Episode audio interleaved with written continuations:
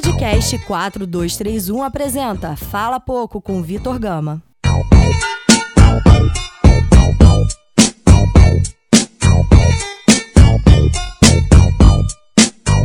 Fala galera, tá começando o Fala Pouco, meu programa solo aqui dentro do 4231, segundo episódio, o episódio aí express, né, se a gente pode dizer assim, porque não estava nos planos esse episódio entrar no dia de hoje, na segunda-feira, dia 19 de agosto de 2019. E, enfim, antes de eu da sequência, né, de eu já ir direto pro programa, vou deixar avisado aqui, caso você esteja neste segundo episódio de um programa solo que é o meu, do nada, é, siga a gente em todas as redes sociais, 4231, Facebook, Instagram, Twitter, não importa. E também, se você não segue ainda a gente no seu agregador preferido de podcasts, estamos em todos os agregadores, Spotify, iTunes, Deezer, Pod Addicted, é, sei lá, vários, completamente, acho que todos, né, no caso. Segundo episódio, Fala Pouco, meu programa que nossa primeira ideia, nossa ideia inicial, como eu expliquei no primeiro episódio, é tentar trazer um pouquinho dos bastidores, tanto de, do jornalismo, né, como da minha própria carreira que está iniciando e também os bastidores do próprio podcast, porque querendo ou não, como é um projeto, um projeto de um programa, né, também rola muito essa questão de bastidores e hoje será estritamente sobre os bastidores do 4231 como podcast. Vamos direto para o nosso segundo episódio do Fala Pouco. Episódio de hoje, Fala Pouco, trazer aqui um aviso, né, fazer um, um anúncio, trazer esse comunicado em forma de podcast também. Esse comunicado estará nas nossas redes sociais para que todo mundo que segue a gente ficar informado também. É, se vocês não sabem, porque eu acho difícil, né? Espero que vocês saibam. Recentemente anunciamos três programas novos, né? Na grade. Aliás, seis programas novos, né? Porque tem o meu, que eu falo há pouco, tem o Mana Mana da Julinha e tem o Mais Que 11 do Igão. Mas também anunciamos mais três programas, né? Além dos, dos programas dos participantes da casa, que foram o Like a Rolling Stone, do Felipe Rolim, o Formigueiro, do Bruno Formiga, e o Zona Mista, do Fred Caldeira. E especificamente o programa de hoje é um aviso sobre o programa tanto do Bruno Formiga, o Formigueiro, quanto o programa do Fred Caldeira, o Zona Mista. Viemos avisar, né? Eu vim avisar em formato de programa que tanto o Bruno quanto o Fred não poderão mais contribuir com o nosso projeto devido a problemas contratuais em relação a, ao esporte interativo. O anúncio chateou muito todos os envolvidos, tanto o Bruno, Fred, eu, Igão, Julinha. Acredito que vai deixar a grande parte né, da galera que ouve, da galera que já está com a gente há um tempo, chateada também, porque como, como somos um, uma produção independente, né, cara, a gente, a gente nunca imaginou na vida que em menos de dois anos, né? A gente está chegando aí a um ano e meio de podcast que pudéssemos ter, principalmente esse primeiro contato com esses jornalistas, por isso, isso é algo que a gente fala em todos os programas que a gente tem a oportunidade de conversar com qualquer um desses caras que, enfim, a gente nunca imaginou que teríamos abertura, que teríamos o contato, que teríamos a, a, a felicidade de fazer com que essas pessoas que a gente admira, que a gente já é fã de muito tempo, também fizessem parte desse nosso pequeno mundinho que é o 4231 e muito menos também imaginávamos que qualquer dia traríamos programas que, em que os atores principais fossem esses profissionais, né? É uma notícia meio chata de dar, foi muito chata de receber também. Estamos todos meio que chateados, eu acho que é a, a palavra certa para esse momento. Não tem como nenhuma das partes fazer qualquer coisa, né? Porque foi um pedido que veio lá de cima dos chefes e, enfim, como somos um programa independente, não tem como a gente entrar em qualquer tipo de debate, qualquer tipo de cabo de guerra com qualquer empresa que de fato é a empresa que tem os contratos desses profissionais. E pedimos desculpas a quem chegou aqui por causa tanto do formigueiro quanto do zonamista do Fred, decepcionar né, a galera, decepcionar quem, quem acompanha a gente, quem confia na gente, porque querendo ou não, demanda certo tempo, né? Você se doar para qualquer momento de lazer, você tá tirando um tempo seu do dia, da sua vida para acompanhar esse tipo de produto E também, né, pra gente que produz, a gente sempre comenta que a gente também é consumidor do nosso próprio produto, né? A gente é ouvinte do nosso próprio trabalho, então estávamos completamente um milhão por cento empolgados para a continuidade desses projetos, mas não será possível, faz parte do jogo também, né? Pro, é, qualquer projeto independente vai passar por esse tipo de percalço. Acredito que a confiança, né, principalmente que tanto o Bruno quanto o Fred deram pra gente, já, já é, sempre foi a parte mais importante, né, desse processo, desse trabalho, muito além de qualquer produto digital ou físico que eles fossem produzir, acho que esse contato e essa confiança de olhar pra gente, confiar no nosso trabalho, nas nossas ideologias, confiar no que a gente confia também, sempre foi a parte mais legal dessa relação, e mesmo que isso aqui pareça um término de relação, claro que não tem nada a ver, né? Os caras se tornaram grandes amigos nossos, então continuarão presentes no, tanto nos podcasts quanto no nosso grupo do WhatsApp, nos debates que a gente traz. Enfim, eles continuarão aqui conosco, mas especificamente esses dois projetos, o Zona Mista e o Formigueiro, não serão mais parte do 4231. Não sabemos o que o futuro nos aguarda, né? Mas acredito que Conforme as coisas caminhem, com certeza todos os trajetos lá na frente poderão se encontrar de novo. E é isso, cara. Basicamente fica aí esse anúncio, né? A gente recebeu a notícia, acho que tem umas duas semaninhas, foi um baque meio que para todo mundo, tá? Todo mundo um pouquinho chateado, um pouquinho não, né? Bastante chateado com essa história toda. Mas é isto, já estamos também em processo, né? Porque a vida não para, o tempo não para. Estamos em processo de outros projetos também, criar outros programas, já estamos nos movendo, já tivemos algumas ideias modéstia à parte, né? São muito interessantes pra gente também. E é isso.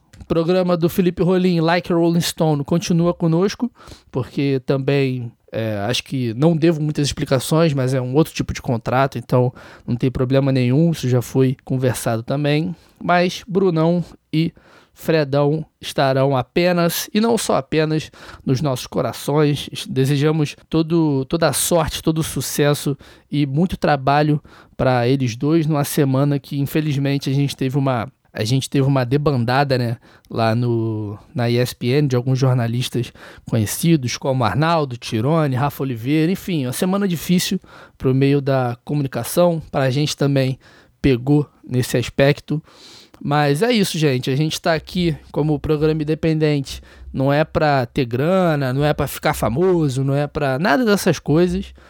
Acredito que isso, isso, se acontecer, quando acontece, é fruto de persistência, trabalho, enfim, essa pegada.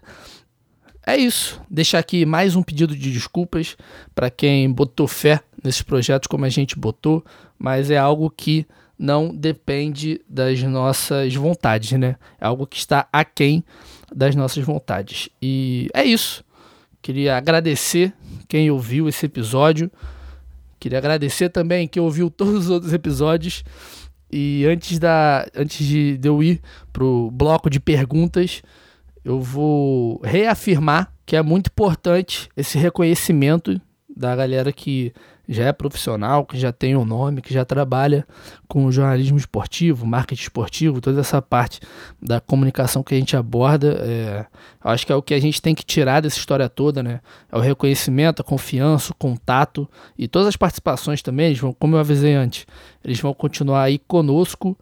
E também deixar aí pra galera, né? Ficar um tipo de aviso para você que quer começar um programa, um canal, um site fica aí que percalços também acontecem, eles são reais, eles podem acontecer de qualquer forma, de diversas formas e em diversos momentos. Mas como eu já, eu tô ficando meio repetitivo, né, mas enfim, como eu já disse também, estamos aqui só para a gente ocupar um espaço, criar mais espaço também, o que é muito importante, né, numa, numa situação meio esquisita que a gente tem vivido em relação a discursos e ideologias. Acho que é muito importante todo mundo ter essa confiança de que se você quer criar um espaço, se você quer ter uma voz, você pode construir e abrir seu próprio espaço ou com a ajuda de outras pessoas, né, amigos, enfim, você também chega aonde deseja. Então, para cortar esse clima meio monótono, esse clima meio mórbido desses anúncios que deixaram todos chateados, tenho certeza. Vamos para o quadro que acabou de chegar, mas eu acho que todos já consideram pacas, que é um quadro em que eu respondo perguntas lá do nosso grupo do WhatsApp, um pouquinho antes de eu começar a gravação, eu abro para perguntas e isso significa que, e isso não necessariamente está atrelado ao tema do programa, né? Porque, obviamente, hoje eu não avisei qual era o tema do programa, porque isso vai ser avisado tudo na segunda-feira, vamos lançar tudo de uma vez. Então, eu pedi para as pessoas perguntarem que elas quiserem perguntar. Se a galera gostar desse quadro aqui, talvez eu mantenha esse quadro, talvez não, porque eu respondo qualquer coisa que me perguntarem sobre a vida, é, religião, universo, astrologia. Eu tenho resposta para tudo. Então, vamos para o nosso segundo e último quadro, respondendo perguntas.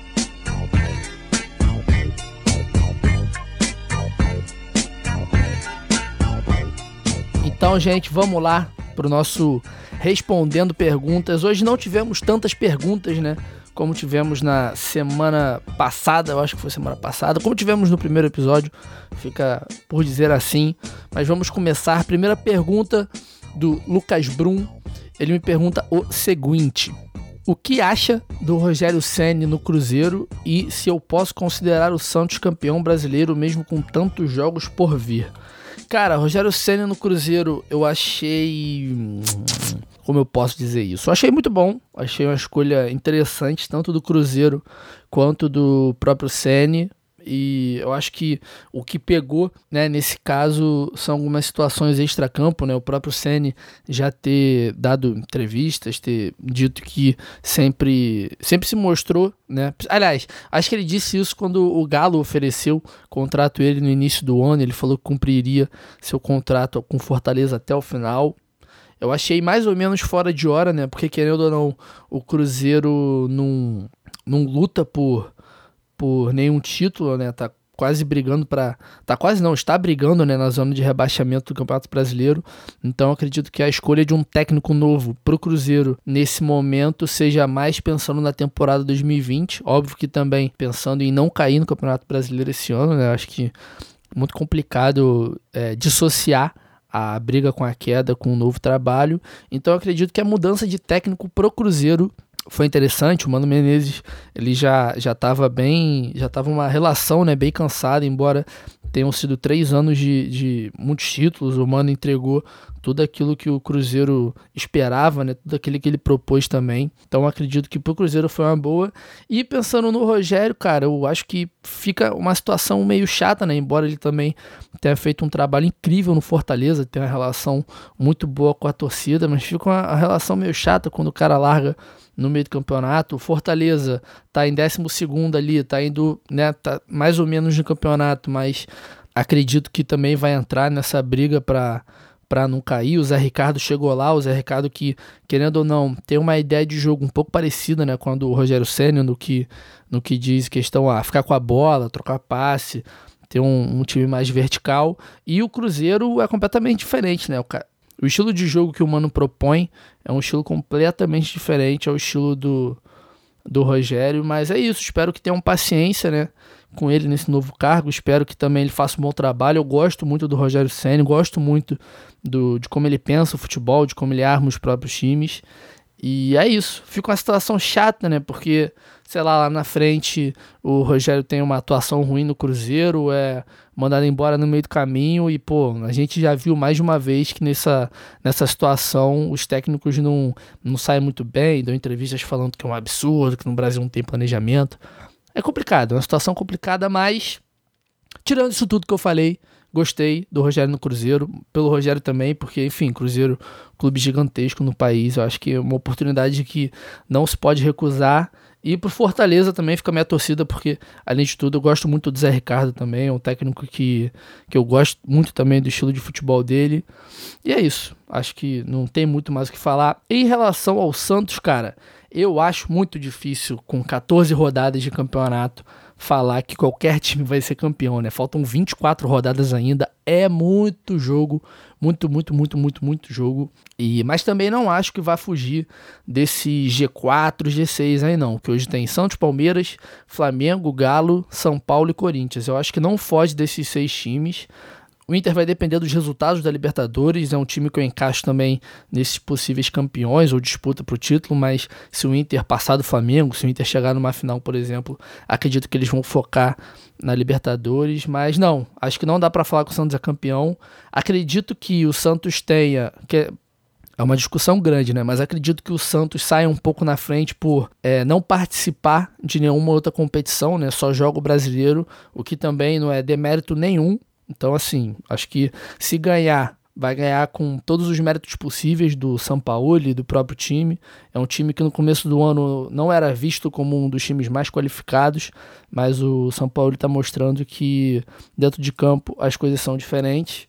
Mas acredito que se não for campeão, vai brigar pelo título. Com certeza deve pegar o G4 aí da Libertadores. Mas ficam nesses sete aí que eu citei, os meus possíveis candidatos ao título. E a segunda pergunta do programa, o Guilherme Paladino, ele me pergunta o seguinte: Como a graduação ajudou você chegar onde está hoje? E se a faculdade me deu alguma ajuda efetiva ou se eu tive alguma iniciativa própria para tocar minha carreira e criar meus contatos e projetos? Cara, eu não estou em lugar nenhum hoje, né? Acho que a primeira resposta, eu não estou em lugar nenhum. Acredito que já posso começar respondendo assim.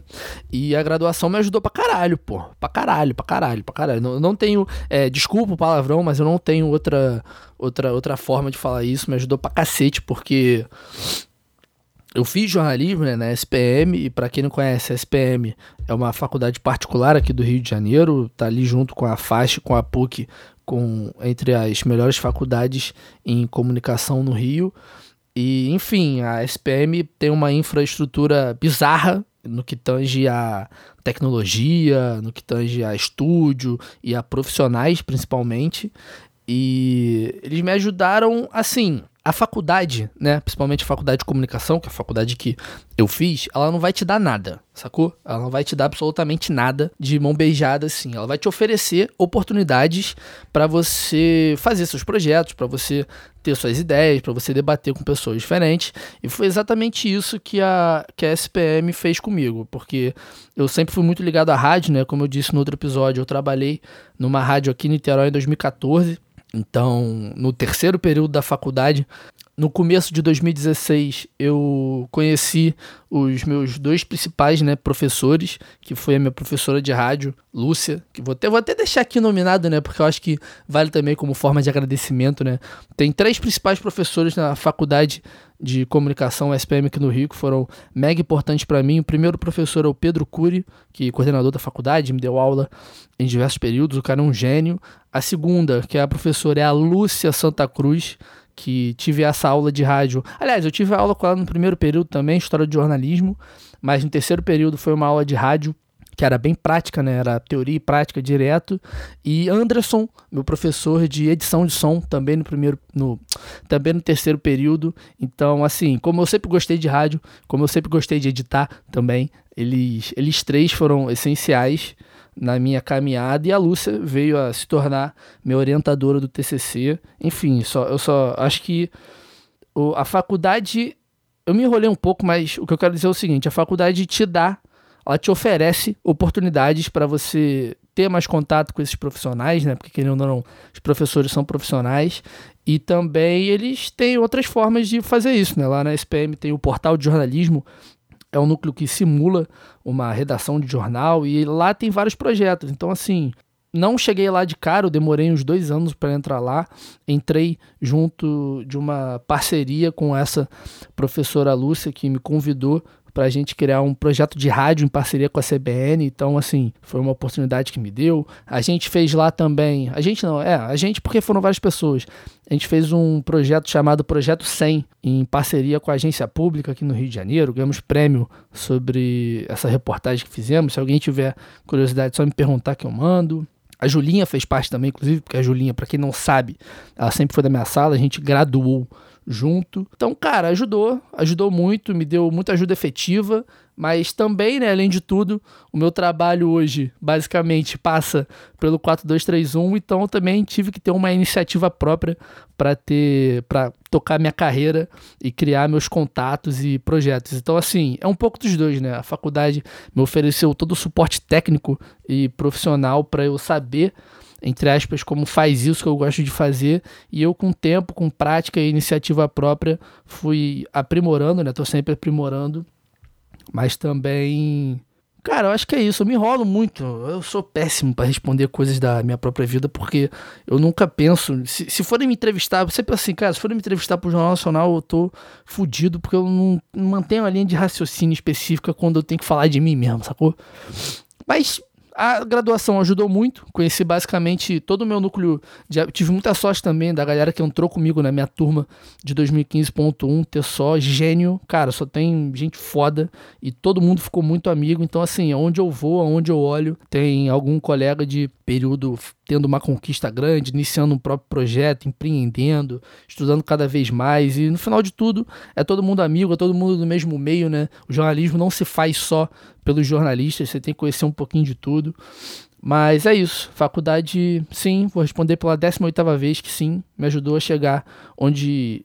Não onde eu tô. A faculdade, quando eu chegar onde eu quero chegar, a faculdade com certeza vai ter um papel importantíssimo, tanto como instituição, mas como curso também. E isso não tira né, o mérito das próprias iniciativas. Então fica aí esse papo de coach, né, que você pode usar todas as ferramentas que a faculdade lhe propõe, mas também você tem que ter bastante iniciativa para ser um pouquinho fora da caixa, para se destacar. Enfim, é isto. Muito obrigado pela pergunta, Guilherme. Adoro refletir sobre minha vida, embora eu não consiga transpor em palavras isso muitas vezes. A terceira pergunta do dia, da nossa queridíssima Laís Malek, ela me pergunta quais os pré-operatórios necessários para uma rinoplastia. Ela perguntou isso porque ela me conhece, né? Laís é minha amiga, e também porque eu vou passar por uma rinoceptoplastia no dia 24 de agosto. Deixei isso avisado já algumas vezes. Mas os pré-operatórios, cara, que eu lembro, eu sei que eu não posso fumar no, nos últimos, nas duas semanas antes da operação, o que eu já faço, né? Porque é, eu não fumo, então assim, já não fumo há muito tempo. É, não pode beber no dia anterior ou dois dias antes. Mas eu tô levando no dia anterior, não vou beber na sexta. Vou deixar para beber tudo na quinta. E jejum de tudo. Cara, isso é bizarro. Isso é bizarro, bizarro. Jejum de tudo. Eu não posso nem beber água nas 8 horas antes de eu, de eu chegar no hospital, né? É bizarro. Ficar sem beber água é foda. Eu tenho que estar no hospital 5 da manhã. Ou seja, é, 5 da manhã faz a conta aí. 9 da noite eu já não posso. Eu tenho que parar de beber água. E eu sou um cara que dorme muito tarde. Então imagina. São 8 horas que eu tô gravando agora. Daqui uma hora eu já teria que parar de beber água. Eu sou um cara que fala pra caralho, né? Como vocês estão me ouvindo. Então é isso. Tem alguns outros coisas lá de pré-operatório que acho que não são tão importantes, mas os principais são esses: jejum de 8 horas, sem ingerir álcool no dia seguinte e não fumar nas duas semanas anteriores. Fica aí a dica para quem for fazer uma rinoplastia, uma rinoceptoplastia, enfim, fica aí, mas procura na internet, sempre entre em contato com um profissional. Quarta pergunta ao seu Vilela, meu goleiro campeão do Jux. O que dói mais ver? Não, o que dói mais? Ver o Flamengo sendo eliminado precocemente da Libertadores tantas vezes ou a cotovelada do cara da Rural? Então, eu vou fazer essa operação no dia 24 por causa de um lance de, do esporte handball, que é o esporte que eu pratico, do campeonato que a gente fez, né, dos jogos da faculdade. No, na estreia do campeonato, foi incrível, dois minutos de jogo, tava 1 a 0 a gente. Eu fui pular, né, para arremessar a bola, que é isso que o atleta de handball faz. E no que eu estou pulando, imagina uma pessoa pulando, agora imagina um braço vindo do nada na cara desta pessoa. Essa pessoa era eu. Então, se vocês quiserem saber com mais detalhes como foi esse momento, o Igor estava lá vendo também, ele presenciou tudo, quase desmaiei, foi uma cena aterrorizante. Mas eu acho que dói mais ver o Flamengo sendo eliminado da Libertadores, porque pelo menos eu consegui jogar depois, né? E embora eu tenha que fazer a operação, meu nariz não quebrou 100%, ainda consigo respirar, mesmo que mal e porcamente, isso não afetou meu desempenho. Mas enfim, Acho que eu prefiro tomar cotoveladas na cara do que ficar vendo a porra do Flamengo perdendo pra São Lourenço, perdendo pra esse time merda Emelec, que o Flamengo perde. Tamo aí, né? Nas quartas de final contra o Grêmio. Não tô com muita fé, não, mas acho que eu sempre vou escolher tomar cotovelada na cara, porque conseguimos jogar depois e fomos campeões. Meu goleirão ao seu. Penúltima pergunta de outro cara que também. Cara, essas últimas quatro perguntas são de pessoas que estavam envolvidas nessa, nesses jogos da, de comunicação, né? Henrique Machado, por que ter um programa com Igor Roale? Henrique, não sei. E última pergunta, Igão, Igor Roale, que é o que acabei de citar aqui, que é o cara que me acompanha junto da Julinha todas as semanas fazendo o podcast 4231. Ele pergunta: além do Tinder, em quais outros aplicativos você está? Então, já deixei aí de aviso pra galera que quiser me seguir no Tinder, tá? Tô vivão lá no Tinder, só me procurar lá, Vitor e 24, né? Porque mostra o nome da pessoa, a idade e o meu minha descrição é amante de um ilharão e cristão graças a Jorge Jesus. Então, se você me achar lá, dá um like, a gente troca likes, a gente troca uma ideia também. Quem sabe troca até experiências de vida, né? Quem sabe a gente até constitui uma família. Mas enfim, além do Tinder, cara, eu só tô no WhatsApp também, se quiser me procurar no WhatsApp, tô no grupo do 4231, mas não me manda mensagem no privado, porque não é legal. Se eu já tô no grupo, manda mensagem no grupo, porque eu leio as mensagens do grupo. Tô no Twitter, Vitor Gama também, bastante, tweeto bastante lá. É, nem sempre coisas que as pessoas concordam, mas aí o problema é meu. E também tô no Instagram, Vitor Gama no Instagram, procura lá. Faço algumas análises de rodada bem, às vezes, mais fácil. Me deem like lá também, que eu sou carente, sou um cara bem carente. E, enfim, os likes acabaram, né? Mas mesmo assim, continuo carente, que é, todo mundo é carente. E é isso, galera. Tá aí respondida todas as perguntas desse programa. Tudo avisado também. Fica aí o meu forte abraço para todo mundo que ouviu, principalmente também para o Fredão, para o Brunão. Estaremos juntos com certeza. Eu sei que a vida vai reservar muitos outros projetos para a gente lá na frente, porque estamos construindo uma, uma amizade muito maneira. E é isso, rapaziada. Acho que deu para render aqui hoje, né? É 30 minutinhos de gravação. Acho que vai ficar bem ok. Fica aí, acompanha a gente. Desculpem se decepcionamos qualquer pessoa com esses avisos que são chatos para todo mundo. Faz parte do jogo também, né? Ganhar e perder. Já disse o nosso querido compositor Vitinho, mas infelizmente eu tenho de dizer, já vou continuar a música aqui, né? Agora é tarde, eu sei que fiz minha parte, mas não sei porquê. Você fez de tudo, evitando me ver. No momento, eu momento que eu mais precisei de você, isso foi maldade, você foi covarde. E saber como eu vou viver, isso é complicado. É isso, rapaziada. Valeu, um beijo no coração. Acompanhe a gente. Desculpa e até a próxima. Abraços.